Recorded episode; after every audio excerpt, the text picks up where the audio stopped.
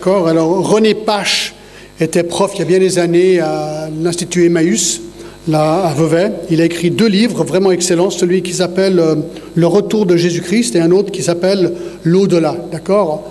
Donc, euh, ce sont vraiment deux ouvrages très détaillés euh, et je m'inspire pas mal d'eux, avec d'autres ouvrages aussi, mais je voulais au moins vous recommander ces deux, ces deux, ouvrages-là. Voilà. Ah, le français, c'est pas toujours gagné. Voilà, prenez vos Bibles et ouvrez-les à Apocalypse 20 et les versets 1 à 10. Alors, c'est la deuxième partie sur le millénium, d'accord, aujourd'hui. Et là, on est vraiment dans les tout derniers chapitres de la Bible, donc c'est absolument fascinant. Et euh, donc la semaine dernière, on a regardé tout simplement le millénium et on a examiné ces versets que je vais lire maintenant. Et aujourd'hui, on voulait regarder la vie quotidienne dans le millénium. Mais j'aimerais relire ces versets juste pour euh, nous recentrer sur tout ça. Donc, Apocalypse 20, verset 1. Excusez-moi, qu'est-ce que je dis? Oui, oui, c'est ça, exactement. Verset 1, d'accord. Chapitre 20, verset 1. Puis je vis descendre du ciel un ange qui avait les clés de l'abîme et une grande chaîne dans sa main. Il saisit le dragon, le serpent ancien, qui est le diable et Satan, et il le lia pour mille ans. Il le jeta dans l'abîme, ferma et scella l'entrée au-dessus de lui, afin qu'il séduise plus les nations jusqu'à que les mille ans soient accomplis. Après cela, il faut qu'il soit délié pour un peu de temps. Et je vis les trônes et ceux qui s'y assirent furent donnés le pouvoir de juger. Et je vis les âmes de ceux qui avaient été décapités à cause du témoignage de Jésus et à cause de la parole de Dieu, de ceux qui n'avaient pas adoré la bête ni son image et qui n'avaient pas reçu la marque sur leur front et sur leurs mains. Ils revinrent à la vie et ils régnèrent avec Christ pendant mille ans. Les autres morts ne revinrent point à la vie jusqu'à que les mille ans soient accomplis.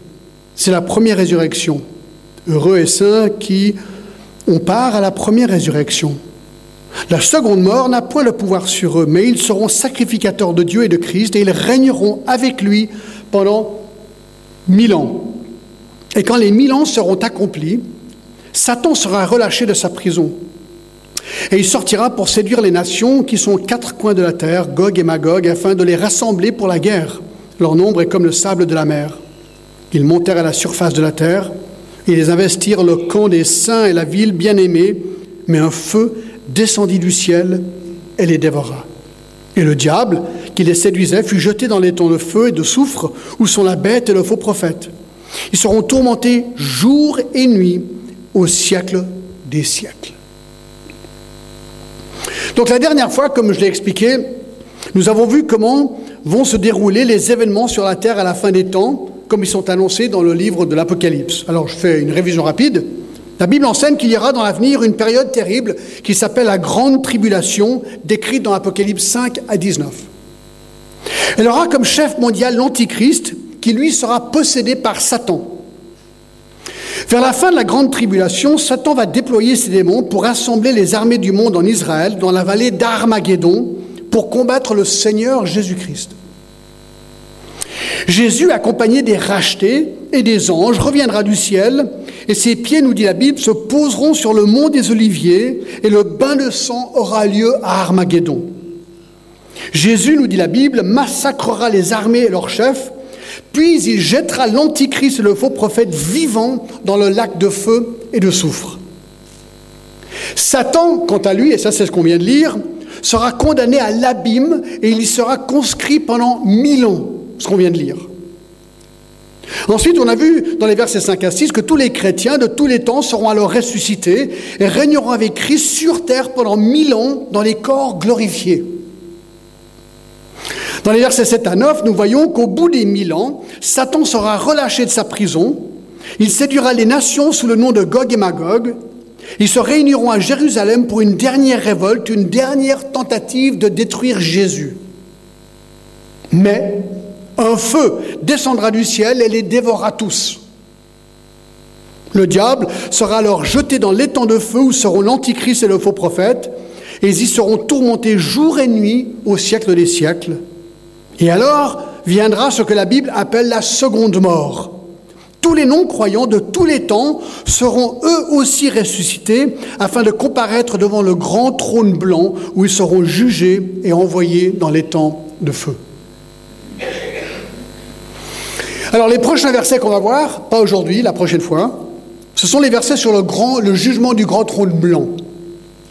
Mais avant qu'on y aille, je voulais revenir sur le millénium, essayer de comprendre un petit peu plus ce que va être la vie quotidienne dans le millénium. Alors il faut savoir que dans l'Ancien Testament, il y a de nombreux passages qui décrivent une période sur Terre de bien-être incomparable, une période paradisiaque, mais une période qui n'a encore jamais eu lieu. Nous le savons car il faut juste lire ces passages et se poser la question, avons-nous déjà vu ce qu'on lit dans l'histoire du monde? Et la réponse, et tout le monde est d'accord sur ces textes, non, ça on l'a jamais vu. Donc si on n'a jamais vu ces choses, il n'y a que deux possibilités.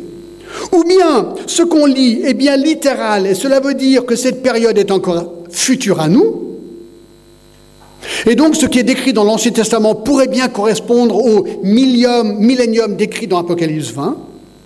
Ça, c'est ce que concluent les pré-millénaristes qui croient à un millénium littéral, donc ça c'est ma position. Mais deuxième possibilité, ou bien on conclut que ces textes ne devraient pas être pris littéralement, mais symboliquement. Donc on les interprète de manière spirituelle, et on conclut qu'ils doivent probablement décrire le ciel, mais de manière symbolique.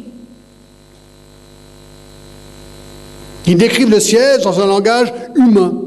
Et ça, c'est ce que concluent globalement les âmes millénaristes qui pensent qu'un millénium littéral n'aura pas lieu. Alors qui a raison Ah, d'accord. Voilà la grande question. Écoutez, ce que je vais faire, c'est ceci. J'ai eu cette idée ce matin. D'accord Ce matin, je l'ai eu. J'aimerais vous lire quelques-uns de ces textes dans l'Ancien Testament qui décrivent cette période idyllique d'un jour je vais les lire, vous pouvez les suivre avec moi dans votre Bible, d'accord? Il y en a quatre, d'accord? Quatre de ces textes. Et, posez-vous la question, littéral, pas littéral?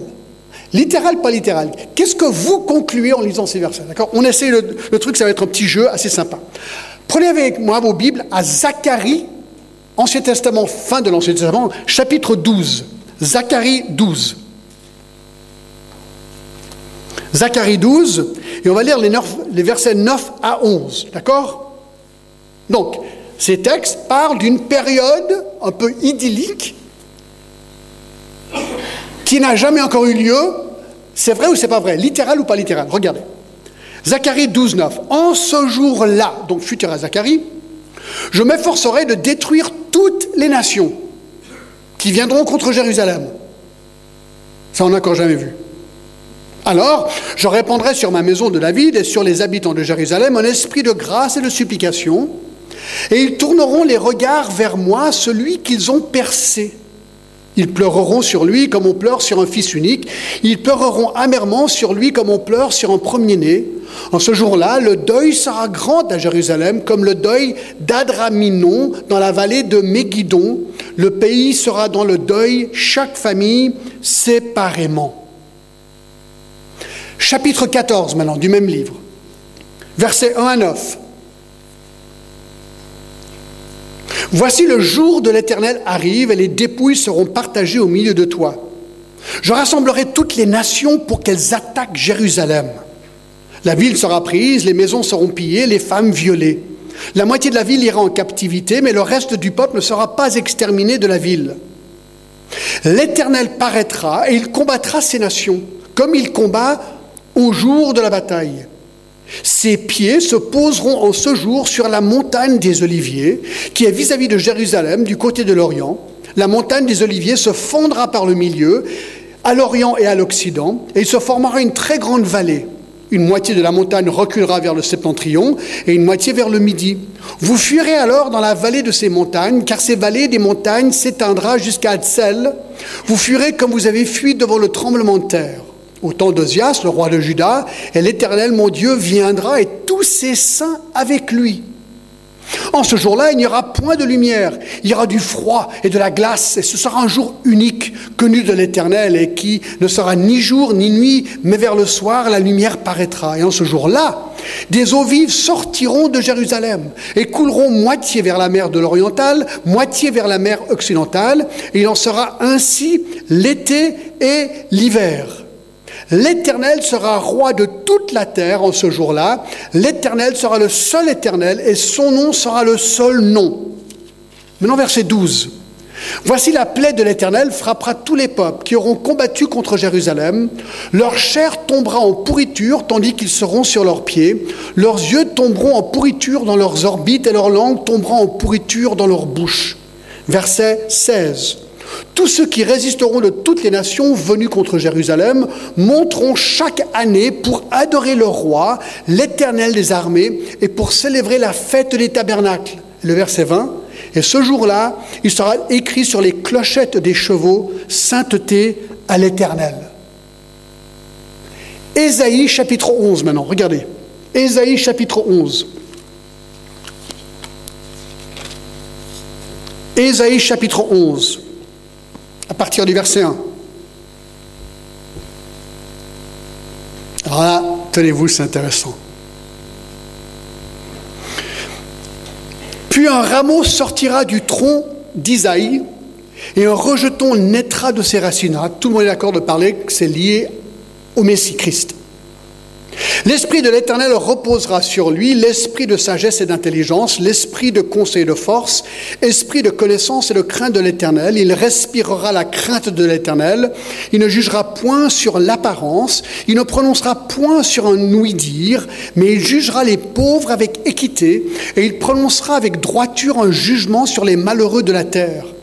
Il frappera la terre de sa parole comme d'une verge, et du souffle de ses lèvres il fera mourir le méchant la justice sera la ceinture de ses flancs et la fidélité la ceinture de ses reins. Le loup habitera avec l'agneau et la panthère se couchera avec les chevreaux. Le veau, le lionceau et le bétail qui engraissent seront ensemble et un petit enfant les conduira. La vache et l'ours auront un même pâturage, leurs petits un même gîte, et le lion, comme le bœuf, mangera de la paille. Le nourrisson s'ébattra sur l'antre de la vipère. Et l'enfant sévré mettra sa main dans la caverne du basilic. Il ne se fera ni tort ni dommage sur toute ma montagne sainte, car la terre sera remplie de la connaissance de l'Éternel, comme le fond de la mer par les eaux qui la couvrent. Et en ce jour, le rejeton d'Ésaïe sera là comme une bannière pour les peuples. Les nations se tourneront vers lui et ta gloire sera sa demeure. Il faut se poser la question, ça on n'a jamais vu ça. Est-ce que c'est littéralement futur ou est-ce que c'est symbolique? Mais c'est pas fini. Ésaïe 65. Ésaïe 65, à partir du verset 17. Ésaïe 65, 17, car je vais créer des nouveaux cieux et une nouvelle terre et on ne se rappellera plus des choses passées et ne reviendront plus à l'esprit. ensuite, verset 18, on a l'impression qu'il parle entre-temps, donc avant que les nouveaux cieux et la nouvelle terre vont arriver, je continue, réjouissez-vous plutôt et soyez toujours dans l'allégresse à cause de ce que je vais créer, car je vais créer Jérusalem pour l'allégresse et son peuple pour la joie. Je ferai de Jérusalem mon allégresse et de mon peuple ma joie, et on n'y entendra plus le bruit des pleurs et le bruit des cris. Il n'y aura plus ni enfants ni vieillards qui n'accomplissent leur jour, car celui qui mourra à cent ans sera jeune, et le pécheur âgé de cent ans sera maudit. Ils bâtiront des maisons et les habiteront, ils planteront des vignes et en mangeront le fruit, ils ne bâtiront pas des maisons pour qu'un autre les habite, ils ne planteront pas des vignes pour qu'un autre en mange le fruit, donc plus de vol, que les jours de mon peuple seront comme les jours des arbres, et mes élus jouiront de l'œuvre de leurs mains. ils ne travailleront pas en vain, et ils n'auront pas des enfants pour les voir périr, car ils formeront une race bénie de l'Éternel. Et leurs enfants seront avec eux. Avant qu'ils ne m'invoquent, je répondrai. Avant qu'ils aient cessé de parler, j'exaucerai. Le loup et l'agneau paîtront ensemble. Le lion, comme le bœuf, mangera de la paille.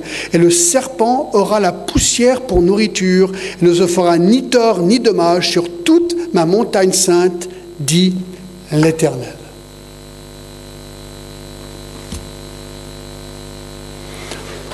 Alors voilà certains des textes qui sont ces textes un peu compliqués.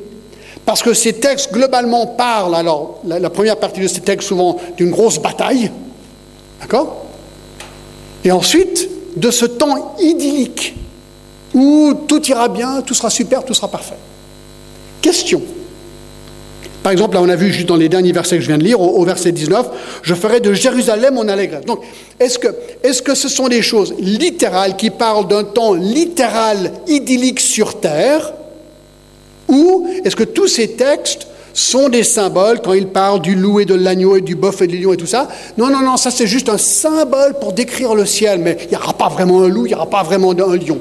Ou bien, y aura-t-il vraiment un loup et un lion ensemble avec un agneau et un petit enfant qui joue avec? Voilà la question. D'accord? Alors, je n'ai pas le temps de faire cette en cours de théologie ici.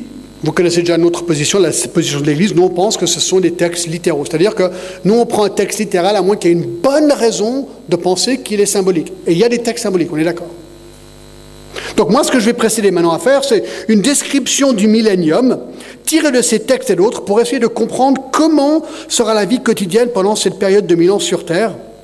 J'aimerais le faire en posant une série de questions et essayer de répondre à ces questions. D'accord? Alors, numéro un. Premièrement, pourquoi y aura-t-il une période de mille ans sur la Terre appelée le millénium? Ça sert à quoi, finalement, d'avoir mille ans sur Terre encore? Ça fait déjà 2000 ans depuis que Jésus est là. Waouh, mille ans encore, ça fait long. Alors ma réponse, elle est celle-ci, à cause du Jardin d'Éden. N'oublions pas qu'il y a déjà eu une période semblable sur Terre, c'est le Jardin d'Éden. Ceci est important, car c'est en regardant au Jardin d'Éden que nous comprenons pourquoi peut-être cette période du millénium aura lieu. Voyez-vous, Dieu, dans son plan d'origine, a voulu créer une terre parfaite, dotée d'hommes parfaits. C'était le but du Jardin d'Éden. Il l'a fait en les plaçant dans le Jardin d'Éden. La vie était parfaite dans ce jardin. Écoutez, il n'y avait pas de péché, il y avait des conditions physiques idylliques. Il y avait la paix, le repos, pas de conflit, pas de guerre. Et il n'y avait pas de conflit de mariage, entre Adam et Ève, au début, d'accord Avant que le péché arrive. Pas de terrorisme, pas de massacre, pas de maladie, pas de pauvreté, pas de douleur, pas de meurtre, pas de mort, pas d'anxiété, pas de divorce, pas d'euthanasie, pas d'avortement, pas de famine, pas de tremblement de terre, pas de vol, pas de perversion, pas d'injustice. Rien de tout ça. C'était le monde parfait, physique sur terre. Et en plus, ça serait dû quand même être génial. Adam et Ève pouvaient parler ouvertement avec Dieu comme nous on se parle aujourd'hui. Hé Dieu, comment ça va aujourd'hui? Super. Vraiment, ils pouvaient se parler comme ça. C'était absolument. Enfin, j'y étais pas, mais je pense que c'était vraiment super génial. Mais malheureusement, et ça vous connaissez l'histoire, l'homme, une fois créé, a reçu bien sûr de Dieu un choix libre pour ne pas simplement être un robot, il a été tenté par Satan, qui s'est faufilé en forme de serpent. L'homme s'est rebellé contre Dieu. Il a plongé non seulement lui-même dans le péché, mais la race humaine et en fait la création elle-même. Dieu a maudit la race humaine et aussi la création par le péché, à cause du péché. C'est pour ça qu'aujourd'hui, quand vous voulez cueillir une rose, tac, il y a une épine. Aïe c'est pour ça qu'il y a des mauvaises herbes dans votre jardin qui poussent plus vite que les, bonnes herbes et les fleurs. C'est pour ça qu'il y a des accidents de voiture et des maladies. C'est pour ça que les tigres tuent leurs proies. À cause du fait que le monde a été plongé dans une terrible malédiction à cause du péché. Alors, lors du millénium, ces choses seront éliminées. Ce sera un temps de retour à ce monde idyllique, un monde physique tel que Dieu l'avait conçu au tout début.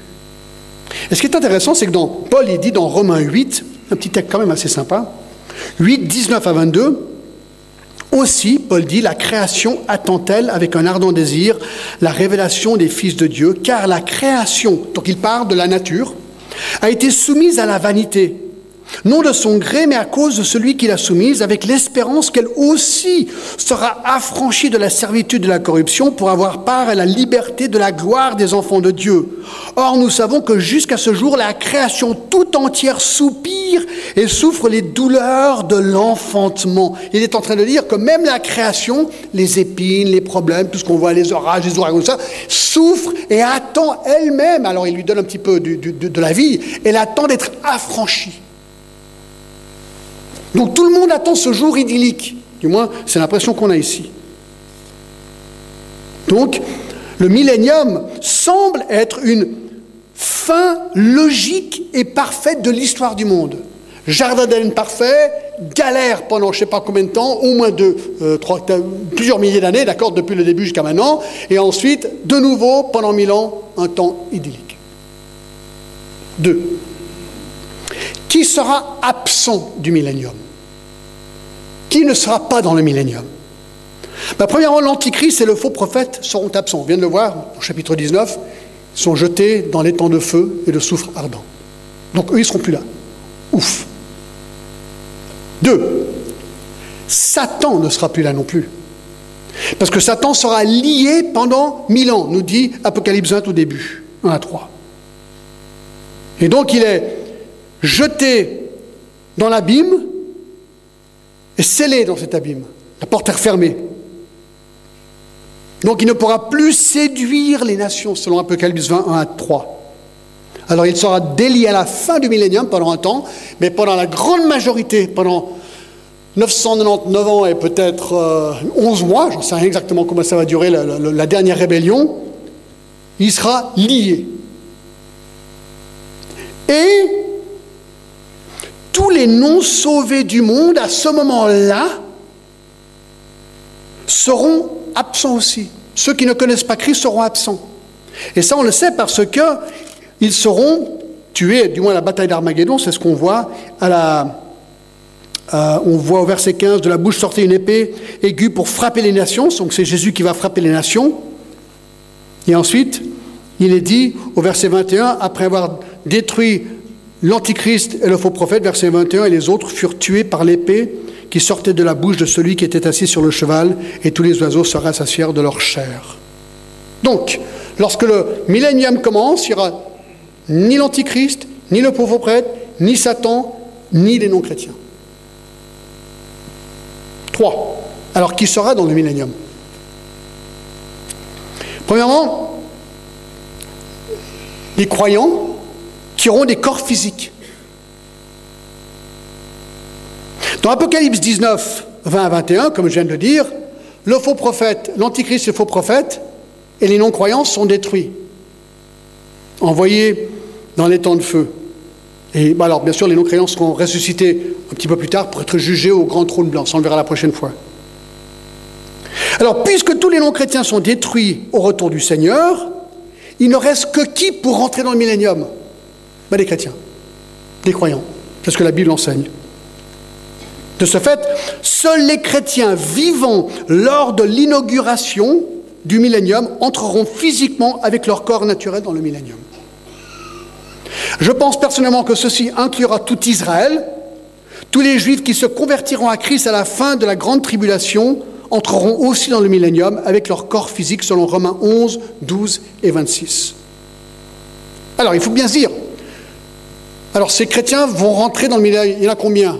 Je ne sais pas exactement, mais on sait qu'à ce point-là, déjà la moitié de la population du monde sera morte, tuée par tous les fléaux de Dieu pendant la grande tribulation.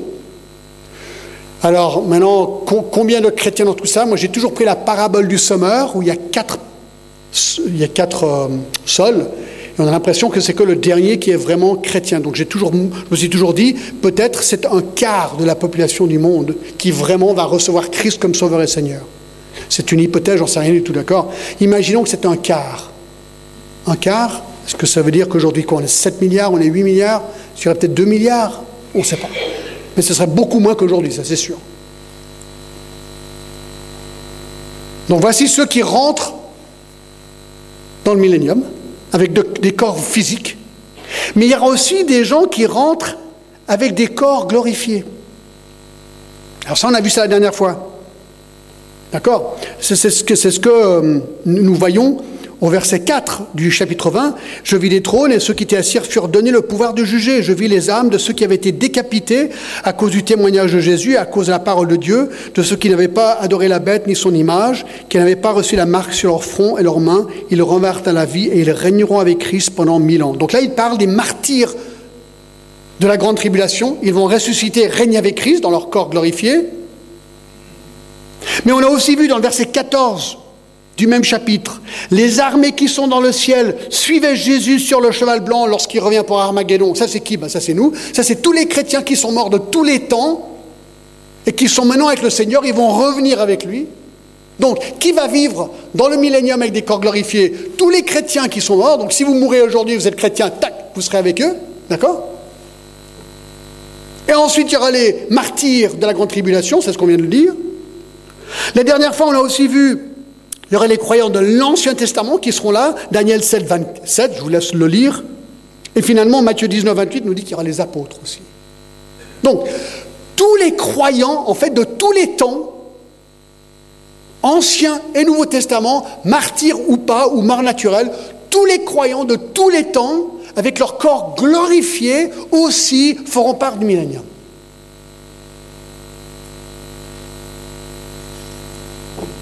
Quatre. Quelles seront les conditions politiques du millénium Alors, je ne vais pas regarder tous les versets, il y en a trop, d'accord Mais premièrement, on peut dire simplement que Jésus sera roi et régnera de Jérusalem. On a vu que Jésus revient, Zacharie 14, ses pieds touchent sur le mont des Oliviers, il reste pour le millénium. Il juge, il tue, et ensuite il reste. Ézéchiel 43, 7, Zacharie 8, 3. Et le psaume 2, peut-être qu'on peut l'appliquer ici, parce qu'il dit ceci, le psaume 2, 6 à 8. C'est moi qui ai oint mon roi sur Sion, ma montagne sainte. Je publierai le décret. L'Éternel m'a dit Tu es mon fils, je t'engendrai aujourd'hui. Demande-moi, je te donnerai les nations pour héritage, les extrémités de la terre pour possession. Alors, est-ce que, une, est-ce que ça, c'est une prophétie littérale sur le fait que Jésus qui arrive sur Jérusalem, ça c'est clair et net, est-ce qu'il va là résider et il aura toute la terre Il sera le roi sur toute la terre à partir de Jérusalem. Donc oui, Jérusalem physique. D'accord? Comme on la voit aujourd'hui. Bon, elle sera un petit peu différente, ça on verra tout à l'heure. Donc il régnera depuis Jérusalem sur toute la terre. Il aura tout pouvoir, c'est ce qu'on vient de voir, sur toute la terre, il va régner. Alors ça c'est un petit détail, je ne peux pas vous le prouver, mais vous pouvez euh, regarder aller chez vous et relire. Et c'est vraiment intéressant. Parce que dans Ésaïe 4, à partir du verset 2, Ésaïe 4, 2, en ce temps-là, le germe de l'Éternel aura de la magnificence de la gloire. Donc il est en train de parler de nouveau du, du Messie. Mais il y a un petit truc intéressant au verset 5, d'accord? Parce que, regardez ce qu'il est dit. Donc c'est Ésaïe 4, 5, l'Éternel établira sur toute l'étendue de la montagne de Sion donc ça c'est une manière de décrire Jérusalem. Et sur ces lieux d'assemblée, une nuée fumante pendant le jour et un feu de flamme éclatante pendant la nuit. Alors ça on l'a vu dans Exode, lorsque le peuple d'Israël se, baladait dans le, dans le désert, il y avait une colonne de feu, une colonne de nuée sur le tabernacle. Mais ici, c'est à Jérusalem. Et donc, on se dit, ou bien c'est symbolique, c'est ce que certains disent, ou bien ils disent, non, ben, il y aura vraiment une colonne de feu et de nuages au-dessus de Jérusalem. Ah, c'est ce que je crois. Je crois, je crois que je crois ça. Hein? Prenez l'avion, là, vous allez en Israël, une grosse colonne de feu de nuages là au-dessus de Jérusalem, ce serait top, vous trouvez pas? Ce serait super ça.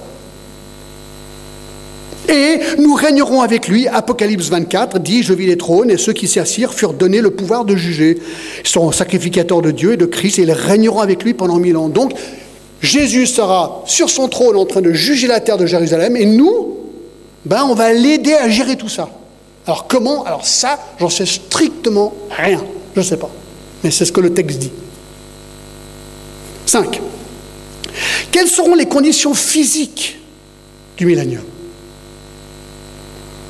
Alors apparemment, hein, durant le millénium, les structures normales de la société existeront encore. Quand on dit qu'on passe du monde d'aujourd'hui au millénium, c'est pas comme s'il y a une sorte de porte d'entrée puis on rentre. Simplement que l'antichrist, Satan est, comment dire, il est, il est, contrit, contraint, il, est, il est mis dans la mime. L'antichrist, enfin tout le monde, il n'y a, plus personne, et simplement le monde comme il est, ben maintenant, le millénium commence, mais, mais, mais le monde, il sera comme il est maintenant, quelque part. Les gens mangeront, dormiront, gagneront leur vie, se marieront, auront des enfants, ils mourront, bien que leurs vies seront bien plus longues. Il y aura des villes, des fermes, des écoles, des industries, des magasins. Il y aura certainement des smartphones, Internet, des GPS, des moyens de transport, des avions, des trains, des voitures, des centrales nucléaires Bon, ça dépend. Dans quel pays J'ai posé la question la semaine dernière, est-ce que le Salève existera? Je pense que oui. Est-ce que le jet d'eau existera Peut-être, ouais, pourquoi pas. Le SEVA fonctionnera Peut-être, peut-être pas. Est-ce que notre maison existera Alors là, ça dépend, parce que vous savez que les maisons, ça ne dure pas pour longtemps. Alors ça dépend quand le millénium a commencé, mais disons qu'il commence dans, dans, 50 ans, peut-être, peut-être pas. Et déjà comme Alessia, elle a plus de 40 ans, notre maison. Donc ça dépend de la vétusté de la maison et si quelqu'un d'autre va peut-être en reconstruire une nouvelle. Mais vous voyez ce que tu es en train de dire C'est-à-dire que les choses vont globalement être les mêmes qu'aujourd'hui.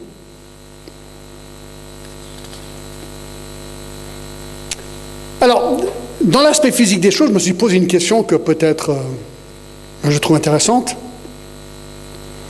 Parce que nous, on va vivre, on fera partie du millénium, mais, en tant que corps glorifié, en tant que croyant. Alors je me suis posé la question, mais alors on va vivre où? Nos logements. Est-ce qu'on aura, nous, on aura des logements et des corps glorifiés? Alors la réponse est compliquée car la Bible ne nous dit pas de manière explicite, comment ça va se passer, mais nous pouvons essayer de réfléchir à la question de manière logique. Il y a globalement trois possibilités. Alors, nous pourrions vivre sur Terre avec... Euh, nous, pourrions vivre sur Terre en tant que croyants corps glorifiés avec des croyants physiques non glorifiés. Parce que nous aurons des corps physiques, mais glorifiés comme Jésus avait un corps entre sa résurrection et l'ascension. Il a mangé, il a bu avec ses disciples, qui avaient, eux, des corps naturels. Donc pendant ces 40 jours sur terre, Jésus avait un corps glorifié, il pouvait traverser les murs, Jean 20, mais il pouvait aussi manger et discuter, parler avec. Donc c'est apparemment le genre de corps qu'on aura, nous, à ce moment-là. Aussi, on a vu dans, enfin, on a déjà vu dans le passé, dans Matthieu 27, lorsque Jésus est ressuscité, eh bien, il a dit, c'est assez intéressant quand même, je vais lire Matthieu 27, 51, quand Jésus euh, ressuscite, le voile, du, euh, il meurt quand il meurt, le voile du temple se déchira en deux, depuis le haut jusqu'en bas. Matthieu 27, 51. La terre trembla, les les rochers se fendirent, les sépulcres s'ouvrirent et plusieurs corps des saints qui étaient morts ressuscitèrent. Étant sortis des sépulcres après la résurrection de Jésus, ils entrèrent dans la ville sainte et apparurent à un grand nombre de personnes. Ah, c'est quand même marrant ça. Alors Jésus ressuscite, tout d'un coup, il y a toutes sortes de personnes qui ressuscitent et ils vont à Jérusalem et ils discutent avec des gens. Voilà, je pense, le genre de, corps que nous aurons. Nous savons, selon Luc 20 et d'autres textes, que nous ne serons pas mariés avec nos corps glorifiés, et aussi que nous ne pourrons plus mourir. Luc 20, 33, 36. Donc ça, c'est la première possibilité. On va vivre sur terre, mais avec des corps glorifiés. Deuxième possibilité, nous vivrons dans la nouvelle Jérusalem. Alors regardez, ça on verra ultérieurement, mais dans le chapitre 21 d'Apocalypse, il est dit ceci, verset 1, Puis je vis un nouveau ciel et une nouvelle terre, car le premier ciel et la première terre avaient disparu et la mer n'était plus, et je vis descendre du ciel d'auprès de Dieu la ville sainte, la nouvelle Jérusalem, préparée comme une épouse qui s'est parée pour son époux. Donc il y a cette ville qui s'appelle la Nouvelle Jérusalem, et Jésus a dit dans Jean 14, ça c'est quand même intéressant, verset 1, que votre cœur ne se trouble point, croyez en Dieu, croyez en moi, il y a plusieurs demeures dans la maison de mon Père, si cela n'était pas, je vous l'aurais dit, je vais vous préparer une place. Donc, est-ce que là, il fait référence à la Nouvelle Jérusalem? Et certains pensent, puisque la Nouvelle Jérusalem descend du ciel, qu'elle existera déjà pendant le millénium. Donc, il y aura, c'est un petit peu comme si on voyait la Lune, aujourd'hui, il y aura la Terre, et ensuite, il y aura, la Nouvelle Jérusalem, qu'on verra ultérieurement. Et c'est de là, nous, on vivra dans la Nouvelle Jérusalem, et on, un petit peu comme, comme Star Trek, ting, ting, on, on peut zapper, on peut descendre très vite comme les anges à la Terre. Je sais que ça fait un peu film, mais c'est pas film, c'est c'est ce qu'on essaie de comprendre de la parole de Dieu, ça qui est dingue. Ou bien, troisième possibilité, nous vivrons tout simplement dans le ciel. Le ciel. Un peu comme les anges aujourd'hui, eux, ils ont un ministère sur la terre parmi les saints, mais ils vivent au ciel près de Dieu. Alors voilà, donc, je ne sais pas exactement hein, ce que ça va être, je me suis quand même posé la question, ou bien vivre sur terre avec des glorifiés, ou bien dans la Nouvelle Jérusalem, ou bien dans le ciel. Mais ce qui est certain, c'est qu'on va régner avec Christ, donc notre vie se passera sur la terre.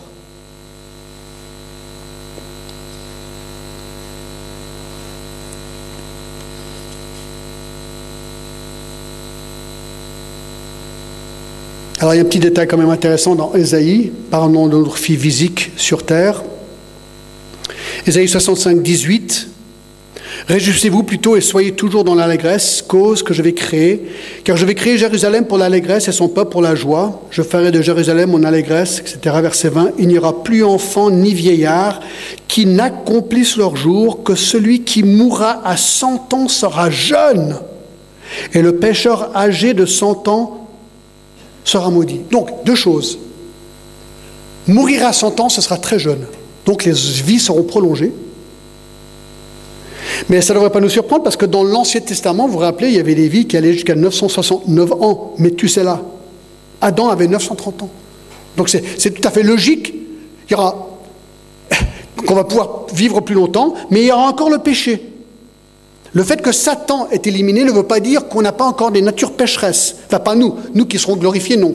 Mais les autres, oui, qui rentrent dans, le millénium physiquement, et c'est ce qu'il dit, et le pécheur âgé de 100 ans sera maudit, verset 20 d'Ésaïe 65.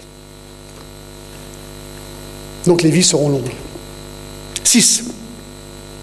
Quelles seront les conditions sociales dans le millénium? Alors je vais un peu vite, d'accord? Premièrement, la justice sera parfaite.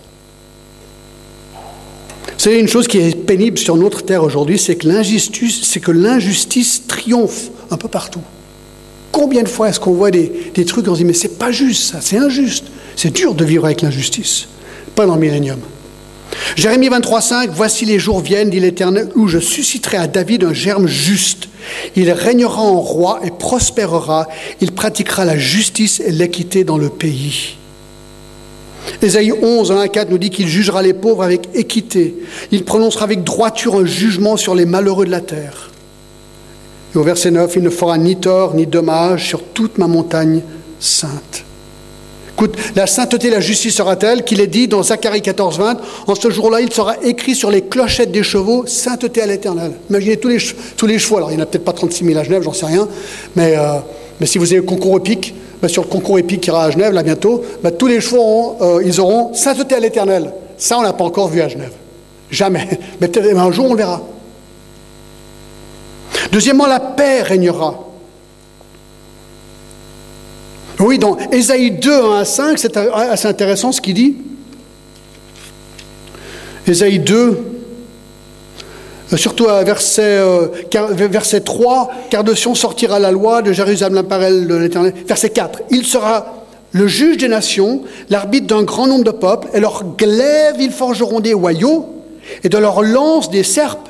Une nation ne tirera plus l'épée contre une autre, et l'on n'apprendra plus la guerre. Il n'y aura plus de guerre.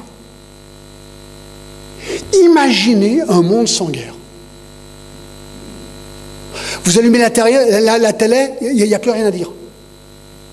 Parce que tout le monde s'aime et, tout va bien. Alors moi, je les plains, les, journaux. Les journaux Qu'est-ce qu'ils vont écrire?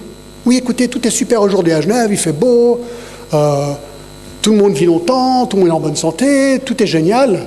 ça va être super quand même. 3. La fidélité régnera. Zacharie 8, 1 à 3. Ainsi par l'Éternel, je retourne à Sion et je veux habiter au milieu de Jérusalem. Jérusalem sera appelée ville fidèle et la montagne de l'Éternel des armées, montagne sainte. Écoutez, c'est pas ce que les gens disent aujourd'hui de, Jérusalem. Ils disent, ouais, écoutez, c'est super Jérusalem. Voilà une ville fidèle. Non, c'est pas ce qu'on dit aujourd'hui de Jérusalem ou d'Israël. Donc, alors est-ce que c'est vrai et littéral ou est-ce que c'est symbolique? Intéressant, hein? Zacharie 8.4 nous dit que les enfants joueront en paix. Plus de bagarre. D'accord? Zacharie 8.4, les rues de la ville seront remplies de jeunes garçons et de jeunes filles jouant dans les rues. C'est pas mal ça, non? Les familles sans bagarre, les enfants qui ne font pas toute la journée arrête, arrête, arrête, arrête. Non, ce sera, c'est bien. Oh, oh, petit enfant parfait, super. Non, mais ça va être vraiment très très différent, vous trouvez pas? C'est marrant d'essayer d'imaginer tout ça, franchement, je trouve ça génial. Écoutez, Ésaïe 11, ça c'est un autre truc assez incroyable. Les enfants, les enfants, oui aussi, les animaux seront dociles.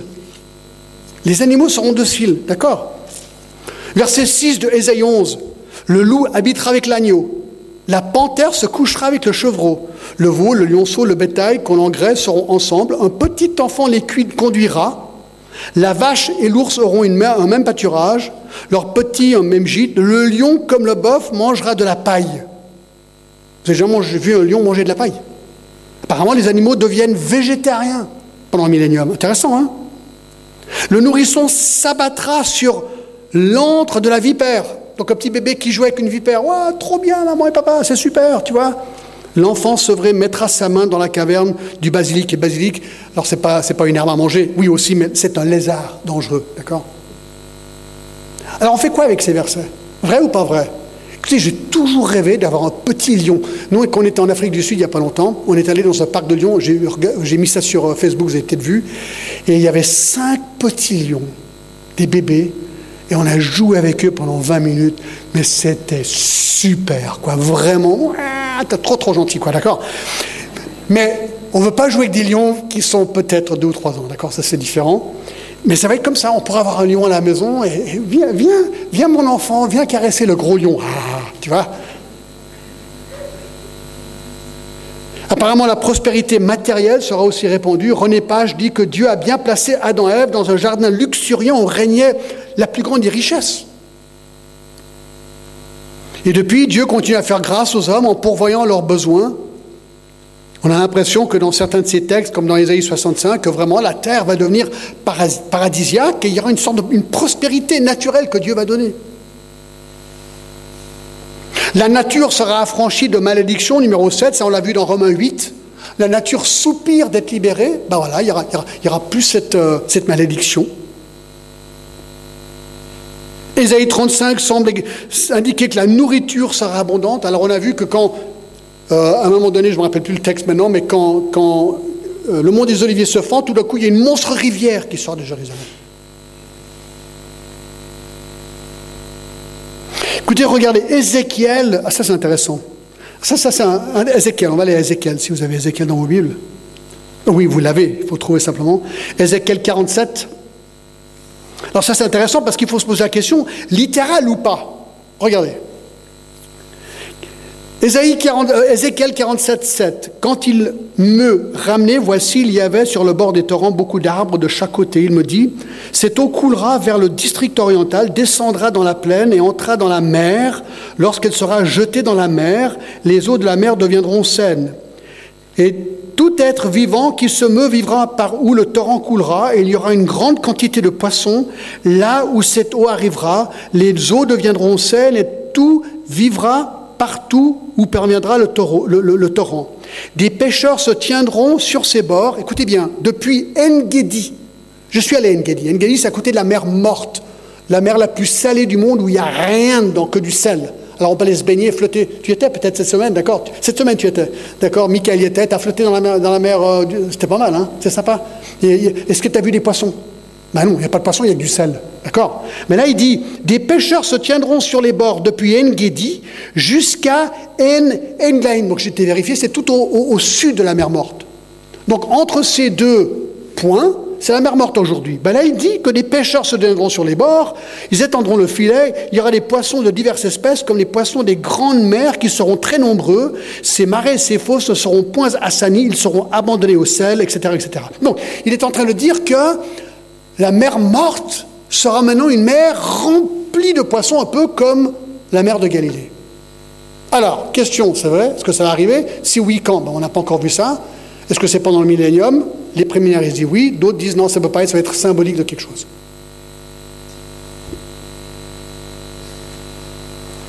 Ésaïe 33, 24 semble indiquer que la maladie sera abolie. Ésaïe 35, 5 à 6 dit Dites à ceux qui ont le cœur troublé, prenez courage, ne craignez point, voici votre Dieu, la vengeance viendra, etc. Ah oui, non, il dit ça, il dit, euh, il viendra lui-même, vous sauvera, alors s'ouvriront les yeux des aveugles, s'ouvriront les oreilles des sourds, alors le boiteux sautera comme un cerf, et la langue du muet éclatera de joie. Alors certains diront, oui, mais ça c'est ce qu'on a vu autour de Jésus, oui, sauf que le reste du texte ne parle pas de choses qui sont à l'époque de Jésus d'autres choses. Donc, on a l'impression que c'est ici, dans le millénium. Il faut que j'aille plus vite. Quelles sont les conditions spirituelles du millénium? Alors, le centre d'adoration sera à Jérusalem, on a déjà vu, Michée 4. La terre sera remplie de la connaissance de Dieu, Ésaïe 11, 9, c'est exactement ce qu'il a dit. Alors ça, c'est un petit peu compliqué. Il y aura un nouveau temple à Jérusalem. Ésaïe, excuse-moi, Ézéchiel 40 à 48. Alors, je n'ai pas le temps de décrire tout ça. Le, problème, c'est ceci. Tout le monde est d'accord de dire, si vous lisez Ézéchiel 40 à 48, ça décrit un temple. C'est très très minutieux. Il y a les mesures de tous, les pièces et les machins, les chambres, qui va faire quoi. C'est très minutieux pendant neuf chapitres. Question. Est-ce que ce temple est un temple littéral? Alors, Certains disent oui, le problème, c'est que les gens ont fait des mesures exactes de ce temple et ils ont comparé le temple d'Ézéchiel 40 à 48 avec tous les autres temples qui ont existé à Jérusalem. Ils ne correspondent pas. Donc, seule solution, c'est un temple dans l'avenir. Question. On n'a pas encore vu ce temple. Alors, quand va-t-il être construit? Les préminaristes disent pendant le millénium. Problème. Dans ce temple, il y aura aussi des sacrifices nous dit le texte. D'accord?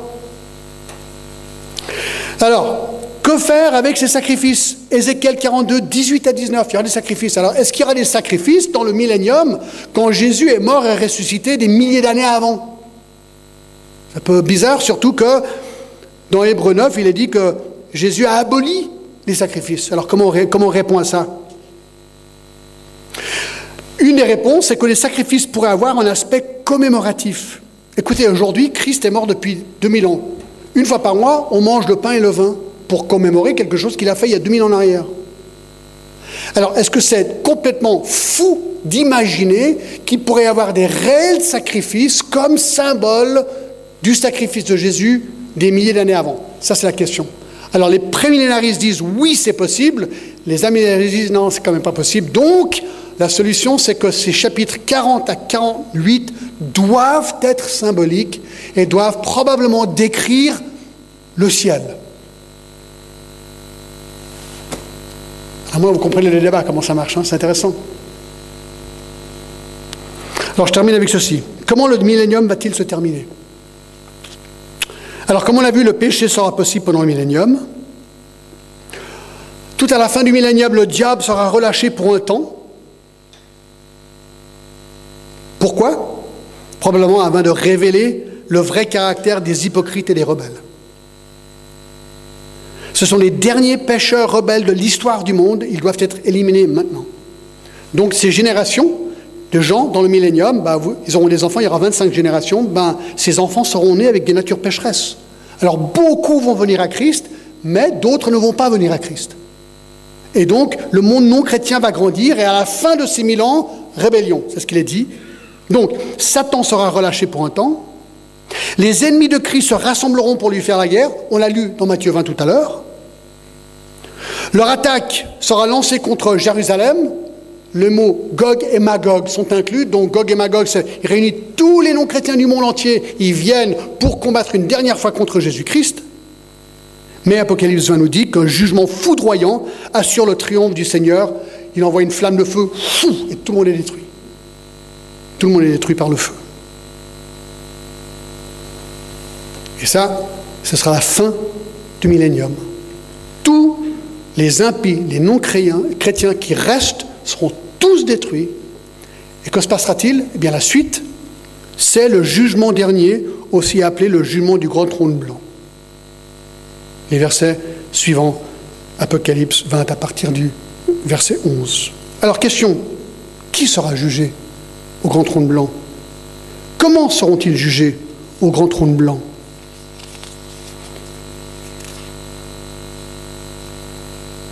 Pourquoi seront-ils jugés au grand trône blanc?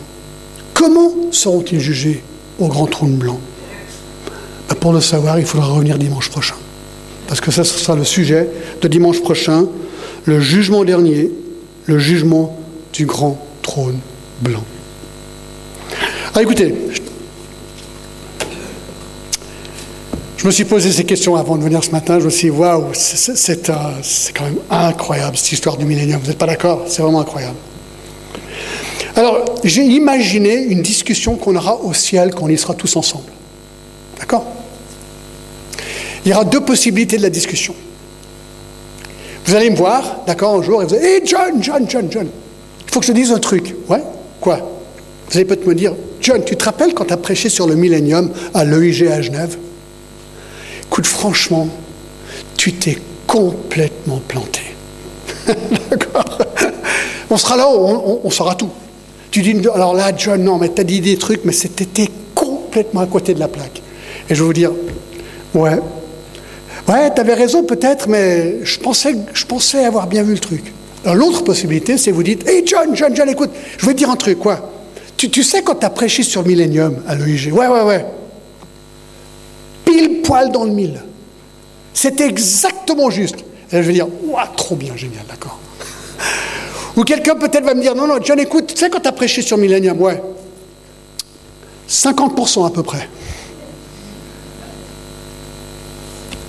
Qu'est-ce que je suis en train de vous dire? Vous savez, je fais du mieux que je peux, d'accord? Je sais que tout le monde n'est pas convaincu, je sais que d'autres ont des opinions différentes là-dessus. J'essaye de prendre, comme vous me connaissez, une, optique littérale. J'essaie de comprendre, est-ce que tout est clair? Non, tout n'est pas clair. Mais quand on prend Apocalypse de manière littérale, c'est quand même assez logique, quoi, le truc. Moi, j'aime beaucoup le systématique, logique, verset par verset. Alors on verra bien, d'accord? La vraie question c'est, est-ce que tu connais Christ personnellement? S'il y a un doute par rapport à ça, c'est là où je, je, plaiderai avec toi de dire, écoute, est-ce que le millénium c'est juste, c'est pas juste, c'est même pas grave, à la limite. C'est grave, non, c'est pas grave, c'est dans le texte, donc on essaie de comprendre. Mais ce qui est vraiment important, est-ce que tu es absolument sûr que si tu mourais aujourd'hui, le ciel t'attend? Si tu n'es pas sûr, reviens dimanche prochain, parce que tu vas comprendre l'enjeu de refuser Jésus-Christ. On va comprendre ce qu'est le grand trône blanc et ce jugement terrible où tous les hommes seront jugés et condamnés au feu éternel. On vient, écoute, et ensuite pose la question, est-ce que je connais Christ? On va se lever et on va prier, on va demander, Solofo, tu veux venir? Tu es là? Oui, tu veux venir prier et remercier le Seigneur pour la fin du culte.